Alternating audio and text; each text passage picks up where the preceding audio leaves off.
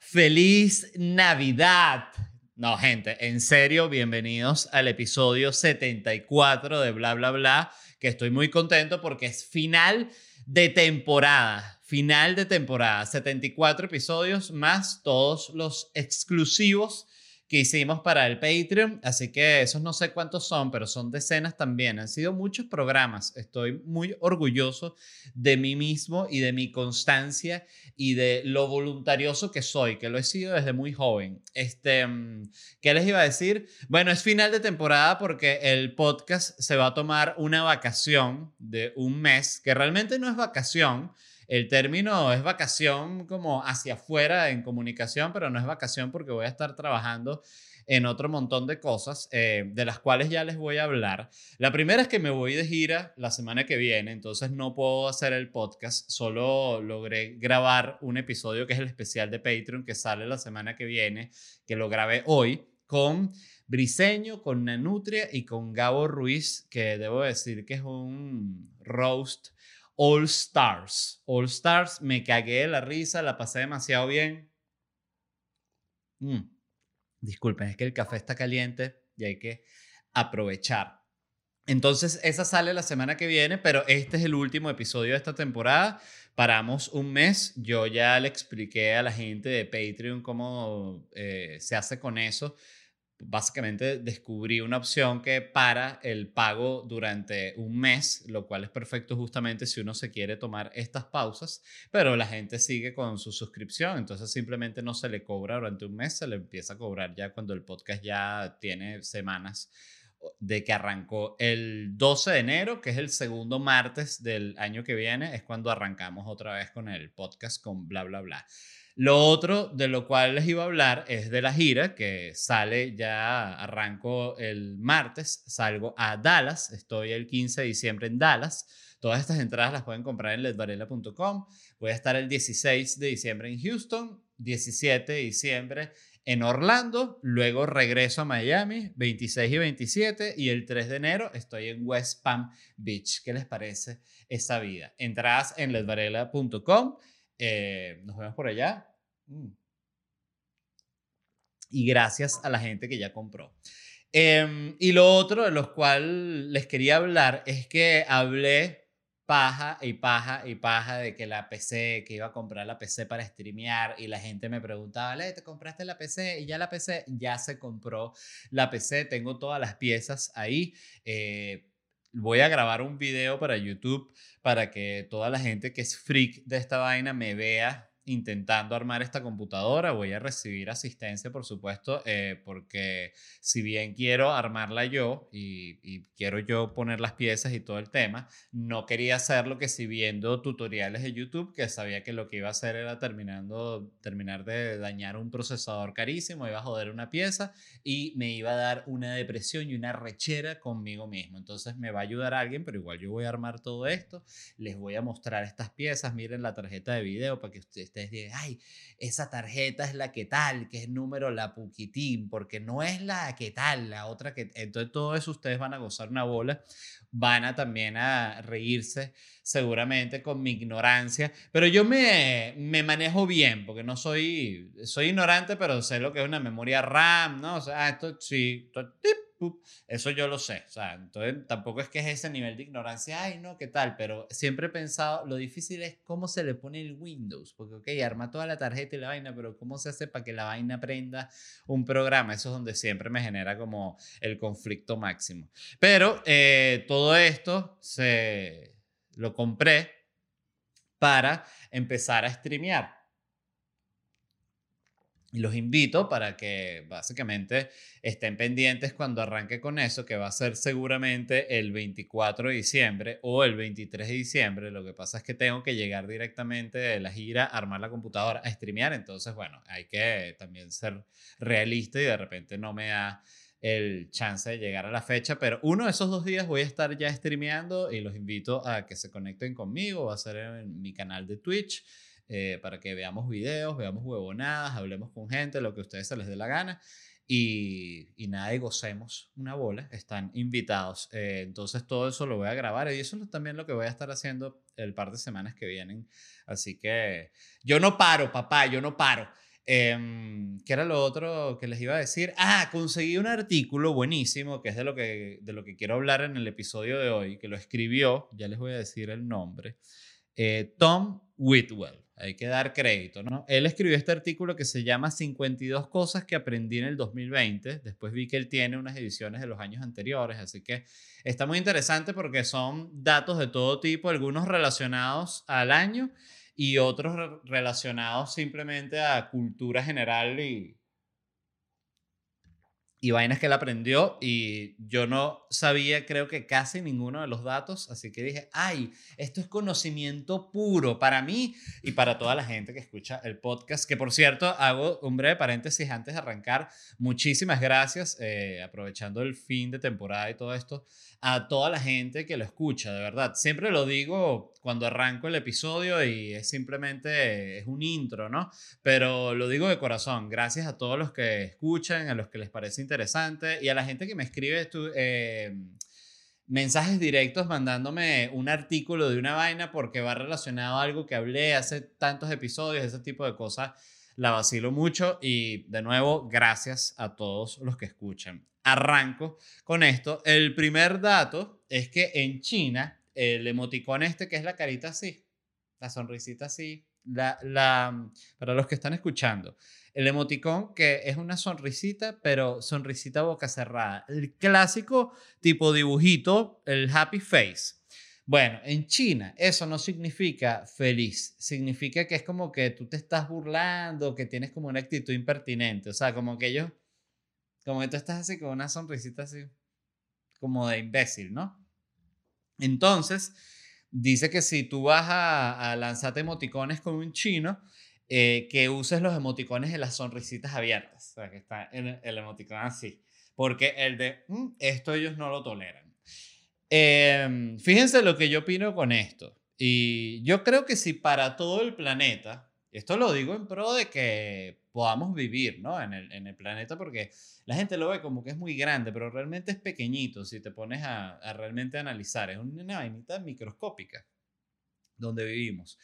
Y mm, Ajá. Si el emoticón significa lo mismo para todo el planeta, la, es un happy face, se llama así, lo bautizaron así. No, para mí eso no es happy. Para eso, para mí eso es que tú me estás faltando el respeto, que te estás cagando en mí. Ah, bueno. Sí, sí me entienden lo que quiero decir. O sea que son de las cosas donde siento que las sociedades, y en este caso lo digo con los chinos, que es absurdo, pero lo digo en general, con los venezolanos, con los uruguayos, con los españoles, con quien sea.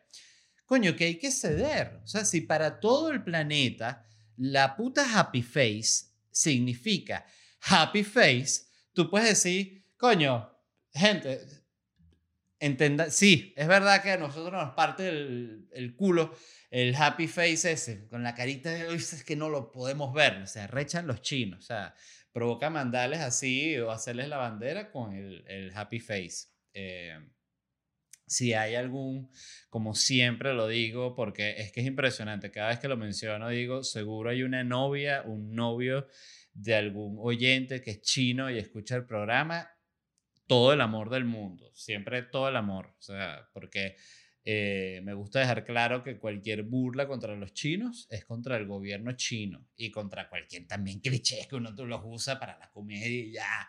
Sepan que todos son chistes, burlense de mí, todo lo que quieran. Yo quiero que cuando yo me muera me parecería el mayor honor que todo el mundo haga chistes, de verdad, me parece que es el mejor eh, tributo que se le puede rendir a un comediante. Aunque no, porque fíjate que si se muere Jim Carrey, yo no pondría un chiste, me pondría súper triste. Entonces, no, pónganse muy tristes cuando yo me muera. Eh, entonces ya saben que a los chinos no pueden ver el emoticón del happy face. El segundo es que sí, ajá, los AirPods de Apple, que si fuesen un, un negocio independiente, eh, ajeno a Apple, serían el startup más valioso del planeta con un crecimiento de 125% y ganancias de 12 billions de dólares, ¿no? O sea, 12 millardos habíamos aprendido en uno de los episodios. Eh, Yo siento que todo esto es porque inventaron eh, el, la vaina del Bluetooth, que la vaina no tiene cable. Desde que se sacaron el cable, las ganancias se dispararon porque la gente los pierde. Entonces, ay, que otro, otro, otro. Si uno pierde los de cable, que es una vaina que es como perder una maraña, una araña muerta con, con toda la telaraña. Bueno, eh, imagínense estos dos que son una cosita así. Yo, eh, que siempre estoy tentado a gastar en, en cuestiones tecnológicas porque me gusta no he querido comprar eso porque es que siento que los volvería mierda y los perdería y me da angustia. Vi que sacaron unos nuevos que son como unos audífonos Apple gigantes, que de nuevo, a mí me fascinan las vainas Apple y coño, sé que las hacen los niños chinos y si no es chino es vietnamita y los Nike también, el, todo lo, lo, hacen los chinos, coño, que me, me da lástima. Debo decir, me da lástima, pero es que también me gusta el diseño. Entonces, es arrecho. Yo cuando estoy comprando la vaina no estoy pensando, ay, que el chino. Eh, coño, ven. Entonces, falta de empatía mía. Falta de empatía mía, pero ya el daño está hecho. Así que buenísimo. Todos los audífonos Apple me parecen bellísimos. Vi el diseño de los nuevos y digo, no, pero qué exquisita es. Pero el precio es que de verdad sí son unos estafadores. Eh, como 600 dólares, 550 dólares, unos audífonos que, coño, puedes comprar muy buenos audífonos que si, yo diría que en un cuarto de eso. Pero X, eh, seguro también algún fanático de Apple me está escuchando de los fanáticos verdaderos diciendo que le da un traicionero, se dice fan de Apple y se atreve a cuestionar el precio. Qué imbécil de mierda. Entonces, seguimos.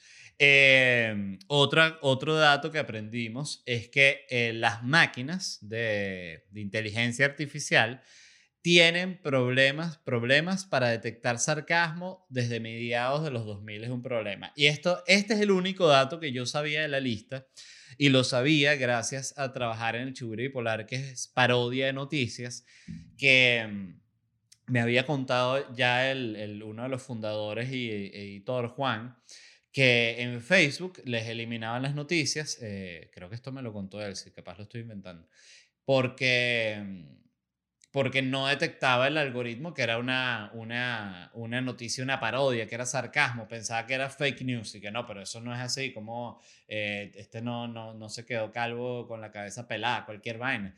Este, este imagínense, el, el, el, ejemplo que dije, que claro, no sé, quise como me imaginé un político con pelo y con la cabeza pelada, como un montaje de Photoshop, lo más básico, siempre lo primero, ¿no? Lo que llaman la primera capa de la cebolla. Entonces, eh, Facebook no podía detectar que lo que era sarcasmo y lo que no, lo que era parodia y lo que no, y lo detectaba como fake news. Ya, esto fue hace años, o sea, y esto es un problema que es que la máquina es como un japonés, que también lo aprendimos aquí en el programa. y estamos medio celebrando los aprendizajes del podcast. Em, los japoneses tienen problemas problemas detectando el sarcasmo. O sea, ellos no entienden esa vaina del sarcasmo. Eso de que, no, la cagaste, oye, te quedó bien bonito eso. Ah, gracias. No, chico, te estoy diciendo que la cagaste. Ay, es que yo no entiendo sarcasmo. Eso. La máquina le pasa lo mismo que el japonés. Fíjate qué cosas que tienen en común el japonés con la máquina, estamos descubriendo hoy, no entienden el sarcasmo ninguno de los dos. Entonces la máquina le han metido al algoritmo aquí, no, prográmale aquí para que detecte estos chistes, métele todas estas rutinas para que él sepa. Y también que vea los chistes de YouTube, eh, que vea todo de Onion, métele que vea las comiquitas. Entonces el, bicho está, ya, ya estoy entendiendo el sarcasmo. Entonces le lanza un chiste, el bicho que fake news. No, que sarcasmo, ay, la máquina no sabe. A ella le cuesta también. Y y nosotros le exigimos mucho, que es el, el, otro tema a la máquina. Eh, cuando una máquina falla, yo lo vivo con esta computadora, que de repente que sí, literal, la pestañita tarda un poquito en cerrarse. Y yo dije, pero maldita sea, qué porquería, qué estafa. Y ahí mismo se cierra ah, no, sí es rápido. Eh, pero bueno, pasa porque uno es criticón, uno es criticón con la tecnología. Entonces, nada, tienen que ver cómo hacen eh, con el sarcasmo, también con los japoneses. Señores, lo digo de corazón. No, que no entendemos el sarcasmo. Bueno, si todo el planeta entiende el sarcasmo, ustedes no, hay que analizarse ahí. Ya. ¿Por qué? ¿Qué pasa? Se reúnen todos los japoneses, son muchos, ¿no? Pero igual, por Zoom. Eh, señores, no entendemos el sarcasmo. ¿Cómo vamos a hacer? Bueno, no sabemos. Ah, ese es el tema. Entonces, eh, pero estamos dispuestos a ayudarlos. Les mandamos gente para allá que los ayude con el sarcasmo y que a nosotros nos ayuden también con todos los otros aspectos que realmente están todos fuera de control. La estamos cagando en, casi todo en lo que los japoneses no. Entonces, nosotros los ayudamos con el sarcasmo, ustedes nos ayudan con todo. ¿Qué les parece ese intercambio al público japonés? Eh, otro dato, este me encantó. China, hoy vamos a hablar varios de China, pero es que China es ya demasiado importante, demasiado relevante y hay que hablarlo. Eh, ya en 1345, escuchen esto, no es mentira, en China usaban el reconocimiento facial según indican los escritos de Ibn Battuta, que es como un explorador eh, árabe de la época, que me puse a pensar, esa gente era como los bloggers actuales, pero era como que viajaban en una época en la que no viajaba absolutamente nadie, solo viajaba que si la gente que traía un saco de sal o un soldado que iba a invadir una vaina, pero así de, no, vamos para allá, para Macedonia, ve cómo es eso. Nadie. Sí, incluso ya yo me atrevería a decir que en 1900, inicios de 1900, solo viajaba gente que podía pagarse un barco.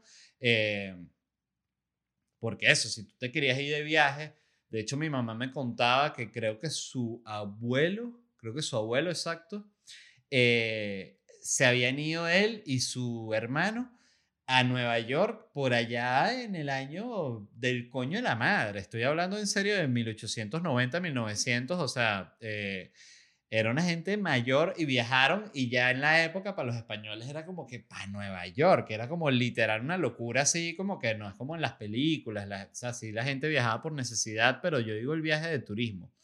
Y bueno, este carajo, Im Batuta, que lo pueden buscar, yo lo busqué en Google y sale un dibujo así como los de Baldor, el bicho así, Im Batuta.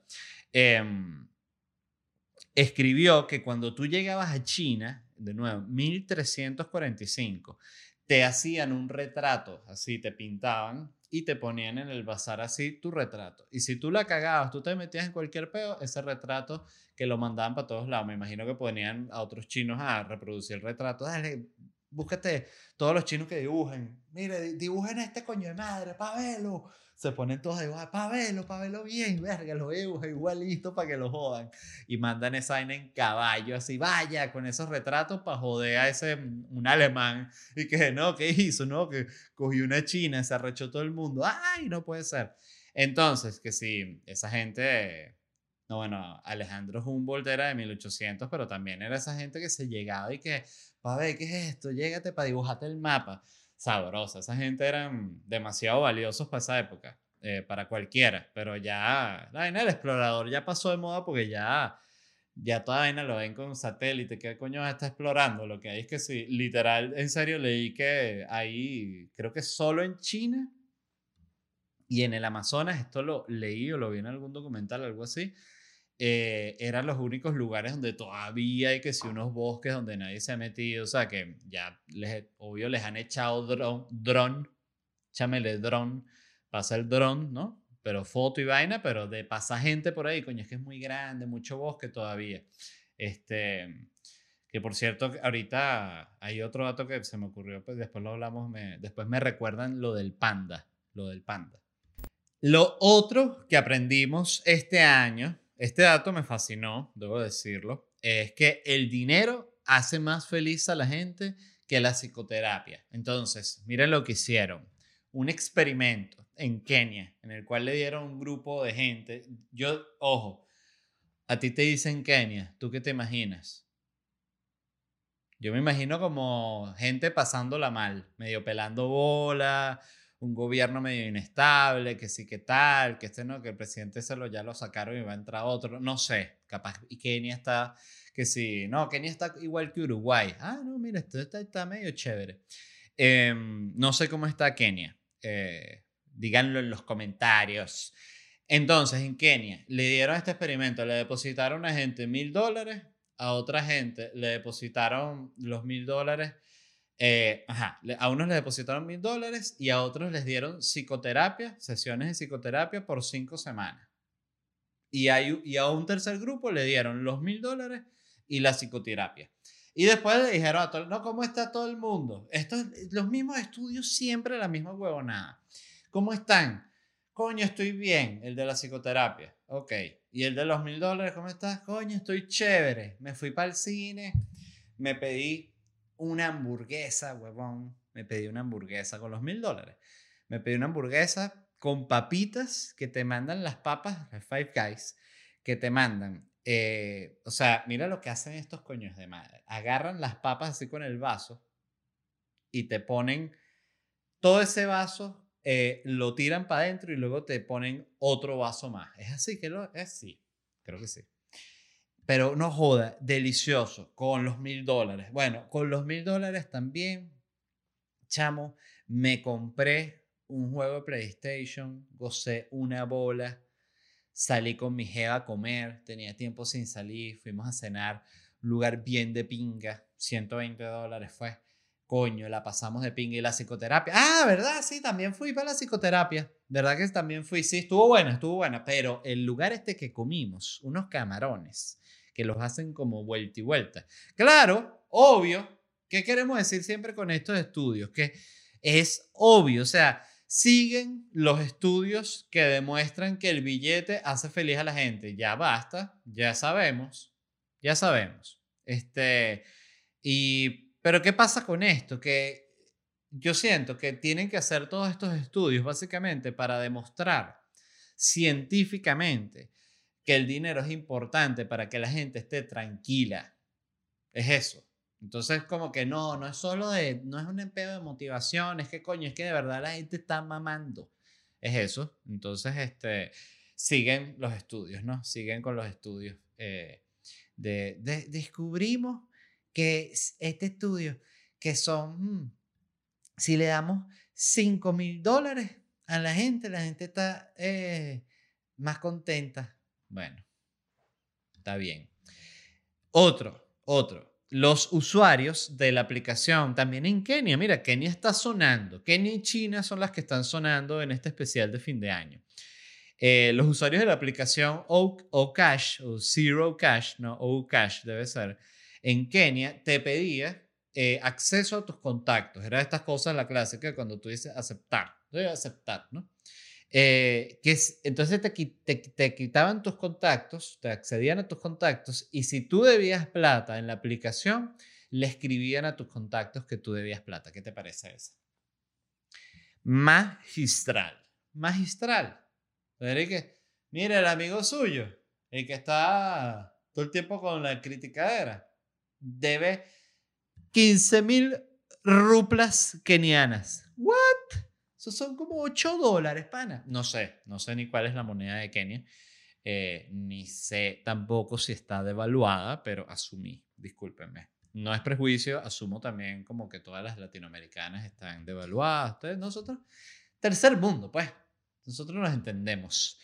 Em, ajá, esta. El 70%, el 10%, el 10 de los ingresos de la nación de Tuvalu vienen del control del dominio de internet.tv, tipo twitch.tv, donde voy a streamear, twitch.tv, es, eso es de Tuvalu. Entonces, Tuvalu, 10%, imagínense, Tuvalu no debe, no debe tener unos ingresos muy altos para que el 10% del ingreso de la nación, para ver vamos a averiguar cuántos eh, habitantes hay en Tuvalu. Tuvalu tiene 11.000 habitantes. 11.000 habitantes tiene Tuvalu. O sea, Tuvalu es como una zonita, es una... De hecho, es, cómico, porque sale el mapa y lo que sale es como azul nada más y las letras dicen Tuvalu. O sea, como que te tienes que meter ya darle zoom para ver la islita. 10.000, 11.000 habitantes. Entonces, claro, de bolas. Son, tienen jodido a la gente de Twitch.tv. ¿Qué debería hacer la gente de Twitch.tv? Ajá, conseguir una gente. Mira, ¿Quiénes son los del gobierno de, de Tuvalu? ¿Quiénes son la oposición de Tuvalu? No, que Tuvalu está bajo este dictador. Ah, bueno, entonces ya vamos a, ya vamos a meterle billete a ver qué pasa. Ideas, ideas que estoy dando. No, estás desestabilizando el gobierno de Tuvalu. Ah, yo no soy de allá. Yo no soy de allá. Eso está lejos. Sigo. Eh, esto, me, esto me gustó mucho y habla sobre la psicología de dar y recibir regalos, ¿no? Lo primero que tienen que saber es que este estudio determinó que la mejor manera de acertar un regalo con una persona es simplemente preguntarle qué quiere y regalarle esa vaina. Claro, siempre que te no, que quiero un Lamborghini. No, yo no te puedo comprar un Lamborghini. Entonces, ¿qué, ¿qué te puedo comprar? Bueno, te puedo comprar, no sé, ¿te gusta una taza? pero es miserable regalar una taza. Esa gente es tu hijo que se está casando. Bueno, joda, coño, la vaina está jodida. Em, entonces escuchen esto, porque decía que lo interesante de la psicología de dar regalos es que la gente lo que aplica a la hora de comprar los regalos no es lo mismo que aplica a la hora de desearlos, ¿no? Y les explico, ¿no? Dice que lo que la gente quiere o intenta cuando va a regalar es primero el factor del, de la sorpresa. O sea, que sea una vaina y tú digas, wow. O sea, ¿cómo se logra eso? Lo sabemos de toda la vida, con una cajota grande. Tú llegas con una cajota grande y la gente piensa que tú le vas a regalar una vaina cara y buena. Y no, nada de eso, unas bermudas que le quedan apretadas. Coño, qué cagada. Eh, lo otro es el factor de deseo, o sea, que sea algo como que la persona desea. Esto sí no lo entiendo mucho. Lo otro es el aspecto material, es lo que les estoy diciendo, es medio lo de la caja, que sea caro, o sea, que la gente piensa que, que la gente quiere algo caro. Una vaina sea cara, un reloj caro, una joya cara.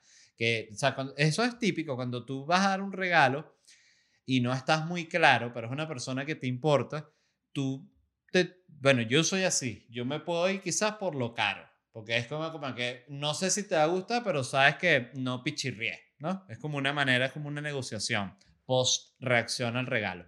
Y lo otro, el otro aspecto es el de la responsabilidad social, que es como lucir virtuoso. Esto no tampoco lo entiendo mucho, es como, me imagino que es como dar de repente un regalo que sea para reciclar, algo así como que sea, ay, te, te, con este regalo vamos a ayudar a la naturaleza. No sé, y, pero dice que sin embargo, la psicología de los que quieren recibir, o sea, la psicología cuando tú estás esperando el regalo, es que esperas que sea útil, o sea, que te sirva para tus vainas que tú haces, que sea versátil, o sea, que tú puedas hacer distintas cosas con el regalo, que sea de calidad y que sea cosas que tú pediste o que tú dijiste que te gustaban, ¿no? Entonces, de eso, era lo, de, eso hablaba el estudio, de que bolas lo distinto que es la psicología cuando vas a regalar a cuando esperas el regalo. O sea, no aplicamos eh, los mismos factores. Entonces, eh, la conclusión es que no regalen.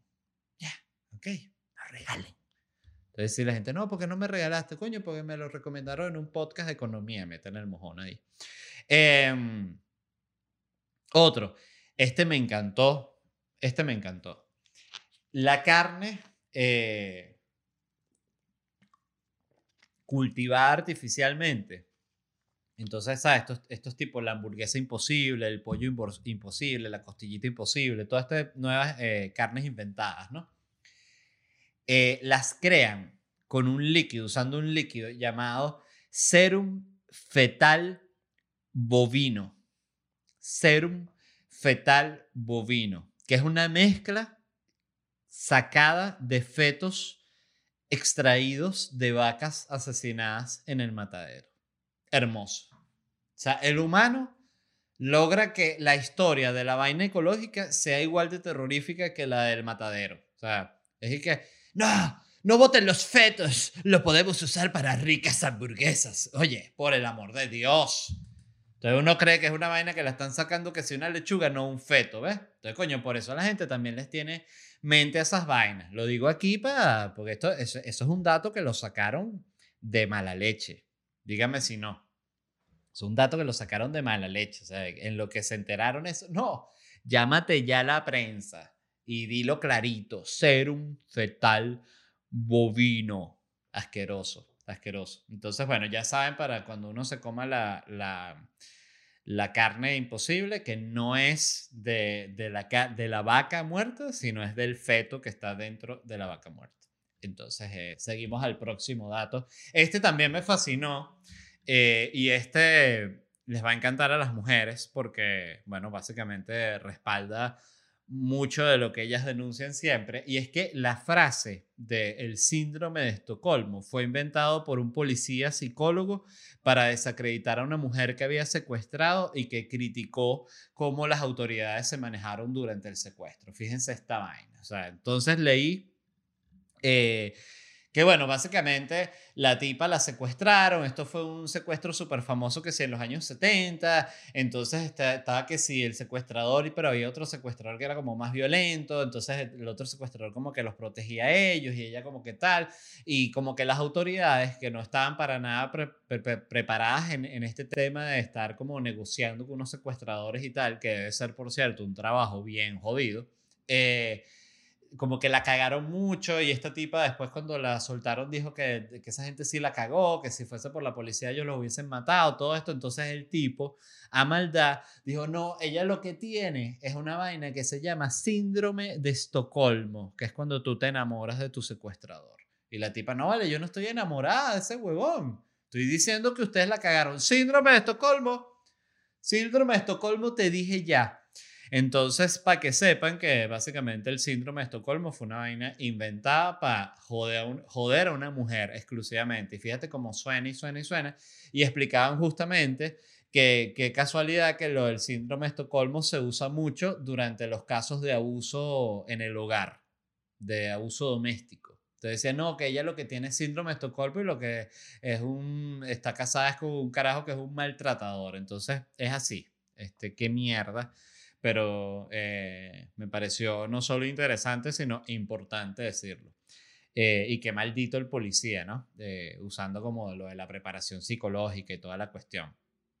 Eh, el otro que les voy a leer es que en una planta de agua en Varsovia tienen almejas con sensores que si la almeja se cierra, porque no le gusta el sabor del agua, o sea, hay algo que la almeja dice, ah, mm", y cierra, eh, el, el, sensor detecta que la almeja cerró y cierran el suministro de agua de la planta. O sea, la planta cierra, deja de mandar agua a la ciudad. Entonces, ¿qué nos demuestra este dato? Que es una, además un aprendizaje bien interesante. Que siempre es buena idea ponerle un sensor a una almeja. ¿Qué les parece eso? Eso no, era algo que ustedes no esperaban escuchar hoy y lo están escuchando.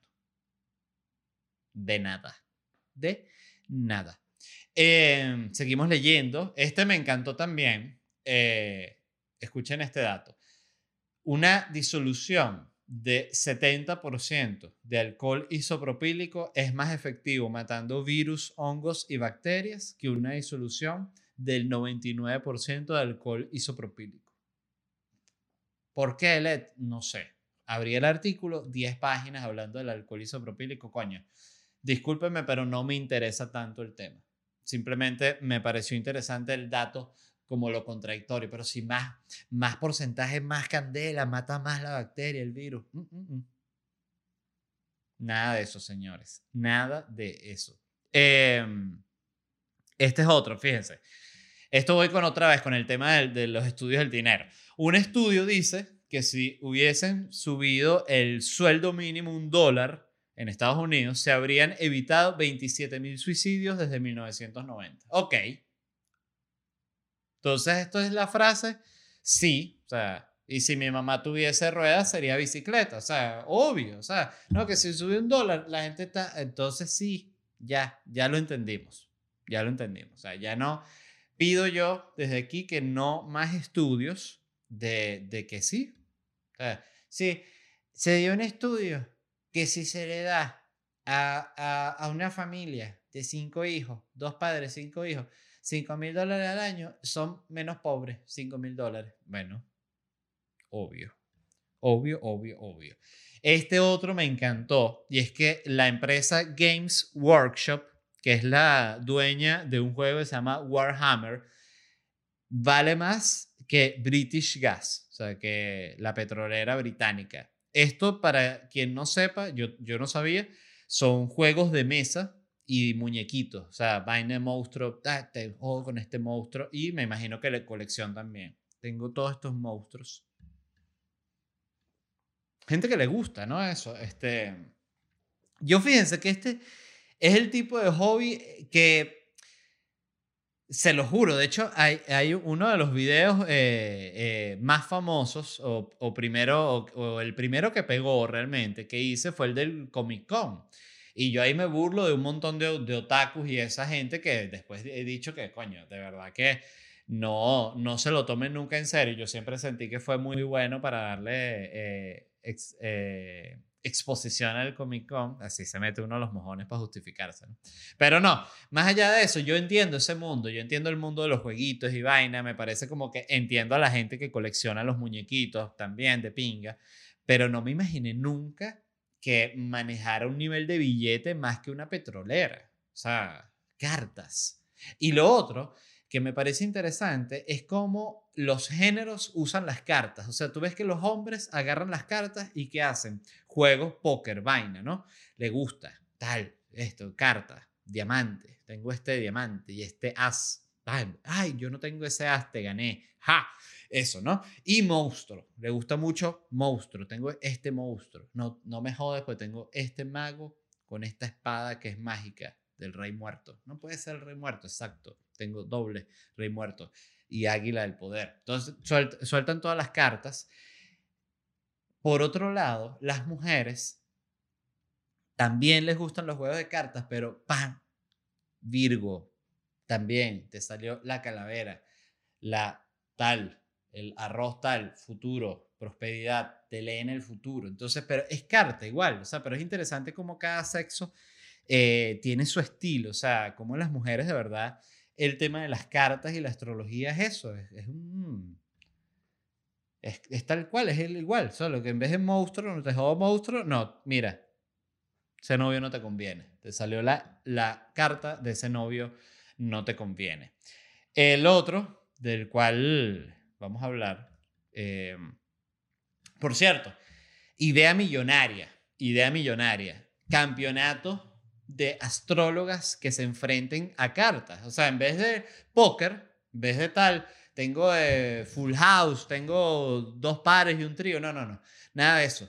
El campeonato de astrología. O sea, se joden astrología. Quien lee mejor puede salir una tercera jeva ¿no? Y entonces le dicen, ok, ¿cuál es tu nombre? No, yo me llamo Verónica. Ah, Verónica, ok. Y se empieza, cada uno empieza a leerle y es para ver quién le lee peor la tragedia, ¿no? Entonces, no, ganó tal. Esto lo pasan por ESPN, se llama el Campeonato Mundial de Astrología. Por favor, estoy cansado de dar ideas millonarias, nadie me para bola. Alguien agárrelas, háganlas. Eh, me han robado ideas cuando no esperaba que me las roben, que eso es otra cosa y eso es otro tema. Pero, pero he dado muchas aquí. Campeonato de astrología. Ustedes no lo verían. Si yo les digo, señores, este sábado, el campeonato de astrología. Tú dices, ¿cuál? Véanlo, este sábado es el campeonato de astrología. Tú dices, quiero verlo. Quiero verlo. Y pones las astrologías, sale con un perfil, las así. Altura, peso, academia, astrología y estilo de lectura de las cartas. Es un buen sketch en todo caso. Seguimos con otro dato de los chinos, y es que los chinos tienen una expresión conocida como algo así, intenté traducir como venganza de la postergación de la hora de dormir, o venganza de postergar la hora de dormir, o venganza a través de la postergar la hora de dormir. El punto es que el, esa frase lo que representa es esa gente que tiene muy ocupado el día, con muy poco control sobre lo que puede hacer y con su tiempo. Entonces es esta gente que se acuesta muy tarde porque en la noche recupera como ese tiempo para hacer lo que se le da la gana. Esto es un clásico. Además, esto es un clásico del, del workaholic, que termina tarde en la noche y dice, bueno, ahorita sí, me voy a servir un vinito, me voy a ver una película, luego voy a meterme no sé qué vaina en la computadora. O sea, se hacen un montón de actividades y que mierda, son las 12 de la noche, pero se dan duro, ¿no? Y se acuestan tardísimo. Eh, es un tipo de personalidad interesante. Yo soy de, yo soy como Iba a decir como un viejo, pero realmente los viejos se acuestan todos distintos, al igual que los adultos y que los niños. y que No, los niños sí, todos se acuestan. Niños no, no hasta no, estoy madrugando, el niño es ese. Em, pero ven. Entonces, eh, ¿qué era lo que les iba a decir? Ah, bueno, yo soy de despertarme temprano y de acostarme también relativamente temprano. O sea, tipo como a las 7, seis y media, siete, máximo ocho, yo me estoy despertando naturalmente sin alarma y me acuesto a eso, tipo 12, por ahí una, esa, ando por ahí, por ese rango, siempre como unas seis horas sólidas de sueño y yo duermo divino. Eh, me siento agradecido, no soy religioso, me siento agradecido con la naturaleza porque duermo delicioso, como un bebé. Este, lo cual siento que, que, es tener suerte, porque eso no quita que tenga mis tormentos diarios, pero es horrible cuando además estás, tan atormentado que no te puedes ni dormir, que lo he vivido eh, y es chimbo. Pero nada, los chinos tienen esta expresión, entonces también, eh, digan, si tiene un amigo chino, le dicen, mira, leí lo de esta expresión que tienen, que es justo esta vaina de, de postergar el sueño como una venganza del tiempo y vaina, este, y le mandas el emoticón de las caritas sonriendo. Y el chino, ah, verga, pues, con este carajo y la maldita carita. Em, este también me encantó. La primera consulta telefónica eh, médica y de cualquier tipo se hizo en 1879, tres años después de que se inventó el teléfono. Y fue un doctor que escuchó a un niño toser por el teléfono y le diagnosticó que no era gripe y el tratamiento era calmarse y dormir. ¿Qué les parece eso? Doctor, escuchando un teléfono de 1879, el tipo así, con la vaina así.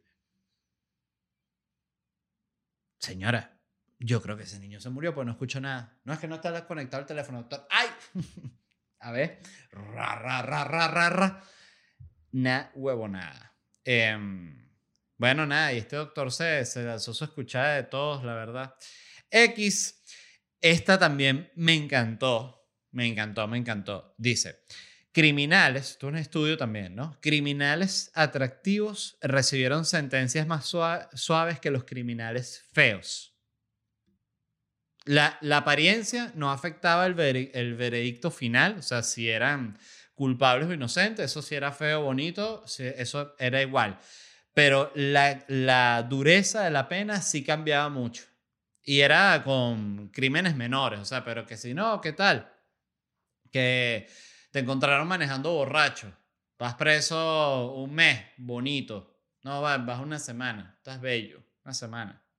Que aprendas ser terco. ¿Dónde tomas tú, mi amor? Ajá. Y feo, uy, este hombre horroroso, pena de muerte, por favor. Eh, entonces ya saben, estos, estos datos que son eh, horribles, que sean así, pero medio obvios. O sea, y es como, es el tipo de dato que me gusta porque demuestra lo que es la naturaleza del humano, que es estúpida en muchas cosas, así como es creativa en otras y en otras es romántica, este, y en otras es voluntariosa y en otras es... Eh, eh, maliciosa. Eh, en este tipo de cosas es simplemente estúpido. Es como que, ay, esa, muchacha es más bonita. Mira esa cara que dulce. Que va a estar haciendo esa mente este que está robando una tarjeta de crédito. Dos días, dos días. Casa por cárcel. viene una persona fea. ¡Epa! ¡Qué asco! ¡Qué asco! Tres años, máxima seguridad. Guarden a ese monstruo. Seguimos. Eh, escuchen este dato, esto tampoco lo sabía, como les digo, la mayoría de estas cosas no las sabía. Y ustedes tampoco, espero. Eh, un micromort es la medida, escuchen esto, un micromort es una probabilidad de muerte de una en un millón. Esa unidad se llama un micromort. Entonces, el simple hecho de estar vivo equivale a 24 micromorts por día. El paracaidismo, por ejemplo, son 8 micromorts por salto, un solo coñazo. Eh, y uno dirá, coño, ¿por qué tanto micromort eh, durante el día? Me imagino porque que si la posibilidad de que haya un cortocircuito y te prendas en candela, la posibilidad de que un avión se estrelle contra la vaina, la posibilidad de que te dé un infarto, la posibilidad de, de, que te resbales en la bañera y te partas el coco, la posibilidad, y así va, ¿no? Me imagino, calculando cuántos micromorts. Entonces lo que les iba a decir, y esto es un dato también desde el podcast, es que pueden usar el micromort como una excusa. No, mira, no puedo ir para tu cumpleaños porque es que tengo, la, tengo los micromorts altísimos. ¿Cómo es eso? No, coño, me, he expuesto mucho. La, la, vaina está muy jodida. tengo los micromorts, tengo 72 al día. ¿Pero qué estás hablando? déjame quedarme callado, pues si me altero, me puede dar un paro cardíaco, se me suben los micromorts. Pues esa persona está loca. Hay gente que le gusta esta vaina. A mí me gustó esto del micromorts. Me gustó. Pareció un tema bien interesante. Seguimos. Este también me fascinó. Cuando pierdes un kilo de peso, 840 gramos de ese kilo los exhalas como dióxido de carbono. ¿Qué les parece eso? Son puros eructos, puros peos, puro gas todo sale gas. Este, me recuerda esto a mi papá, porque mi papá decía cosas como que tómate, tómate tal pastilla, que esa pastilla, pero que sí, con una migraña, esa pastilla te, te tiras un pedo y te, se, te, se te cura todo, como que la enfermedad la encapsulaba en un pedo y la, la soltaba.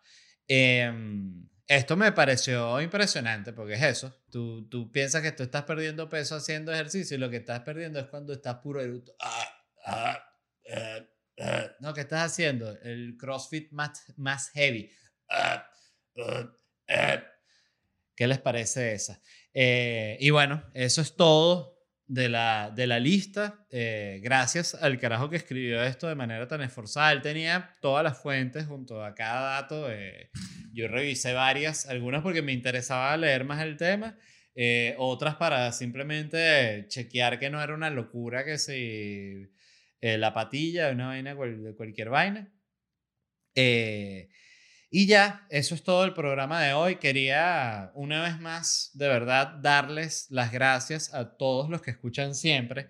Eh, les recuerdo una vez más que vamos de vacaciones, volvemos la segunda semana de enero con el podcast, volvemos con todos, papis, mis mamis, papis. Eh, igual el Patreon, como les digo, eh, simplemente está en una pausa, pero la gente se puede suscribir y tiene acceso a todos los episodios exclusivos que están ahí. O sea que hay cantidad de material para que la gente siga visitando el Patreon, patreon.com slash bla bla bla podcast. Les recuerdo una vez más la gira que voy a estar ya eh, en un par de días, tres días, en Dallas el 15 de diciembre. En Houston el 16, Orlando el 17, 26 y 27 en Miami y el 3 de enero en West Palm Beach. Eh, también les recuerdo y los invito a que me acompañen en el stream. Voy a estar streameando en el Twitch, es twitch.tv slash ledvarela. Eh, eso todavía no está activo porque tengo que literal terminar, como les digo, de armar la PC y empezar a darle. Eh, los invito ahí también a que me acompañen y, y, descubramos qué coño vamos a hacer ahí y cómo nos vamos a cagar de la risa. Eh, es un formato que me parece sabroso y que quiero probar por el simple hecho de gozármelo. ¿Y, ¿y qué era lo otro? Eh, ya, creo que eso era todo. Ah, bueno, no, lo más importante, decirles feliz Navidad, eh, que la pasen de pinga con su familia, los que tienen la oportunidad de estar con su familia, los que estén solos también hagan algo divertido, no se depriman, invéntense un plan. Eh, salgan con un amigo, este, salgan con un culo, salgan con un culito, hagan algo. Este, y si están en su casa, también háganse un plan de pinga cálido. Este, eh, lo digo porque sé que muchísima gente, siempre que es interesante que reviso los stats de cualquiera de las cosas que hago, sea eh, el podcast o sea redes sociales en general, tú ves como mitad de la audiencia o casi siempre el 40% está en Venezuela y el 60, el 50 está fuera de Venezuela. Entonces es literal siempre eh, un público mixto de gente que sigue en Venezuela eh, luchando ese peo allá y el otro que está afuera luchándose el peo de migrante, que es intenso también en la mayoría de las ocasiones. Entonces simplemente de nuevo mandarles eh, a todos los que escuchan feliz Navidad feliz año nuevo, eh, todos los mejores deseos para su familia, eh, todos los mejores deseos para el año que viene. Eh, es la clásica del hater, decir, bueno, el año que viene igual va a ser la misma mierda. Y sí, este, una fecha no cambia nada en el sentido pragmático del paso del tiempo del universo, pero es sabroso la modalidad de resetearse y empezar el año como de nuevo así como fresco. Yo creo mucho en eso, o sea, creo que ya el primero de enero para mí yo estoy como que, ajá, vamos, o sea, es como un reseteo de energía inventado, porque la verdad es que uno ni siquiera para, o sea, yo todos estos días voy a estar trabajando, pero sí el seteo mental a mí me parece que es sabroso y para los que de nuevo creen en el año nuevo, feliz año nuevo, que el año nuevo sea genial. Y para los que no creen en eso y las fechas no cambian nada, también para ustedes que les, haya, les vaya brutal en el año 2021. Eh, gracias infinitas a todos los que escuchan. Eh, gracias a Rodolfo, el editor. Gracias a Ximena, eh, la productora. Gracias a la gente de Whiplash Agency. Revisen su Instagram, W Eh, los invito al show de nuevo, ledvarela.com, compren las entradas, los amo eh, y me despido, los dejo con el resumen de las preguntas y respuestas de mi Instagram. Feliz Navidad y feliz Año Nuevo, gente. Bye, los amo. Hello, ¿cómo están? Hoy quiero que me cuenten cuál es el peor trabajo que han tenido en su vida, o el más raro, o el peor, o el más raro.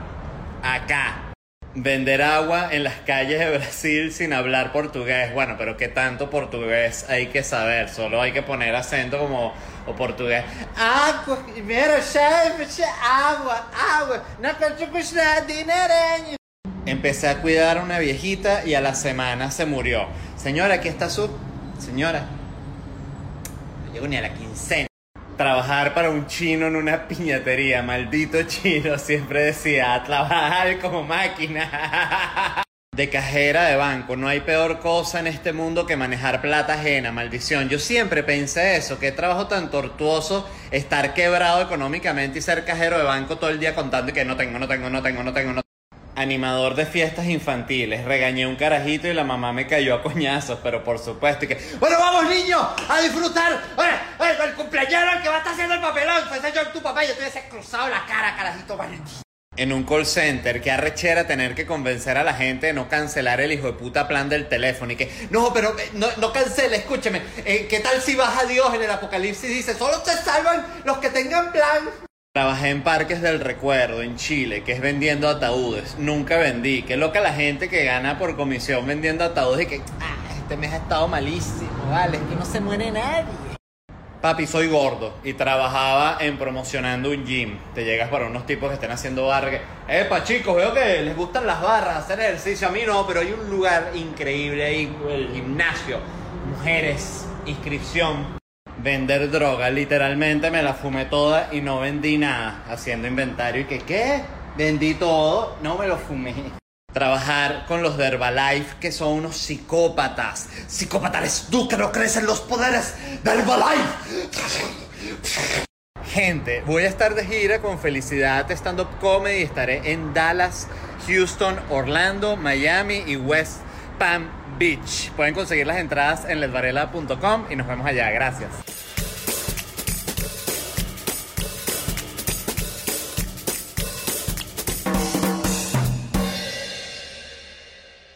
I'm Victoria Cash. Thanks for calling the Lucky Land Hotline.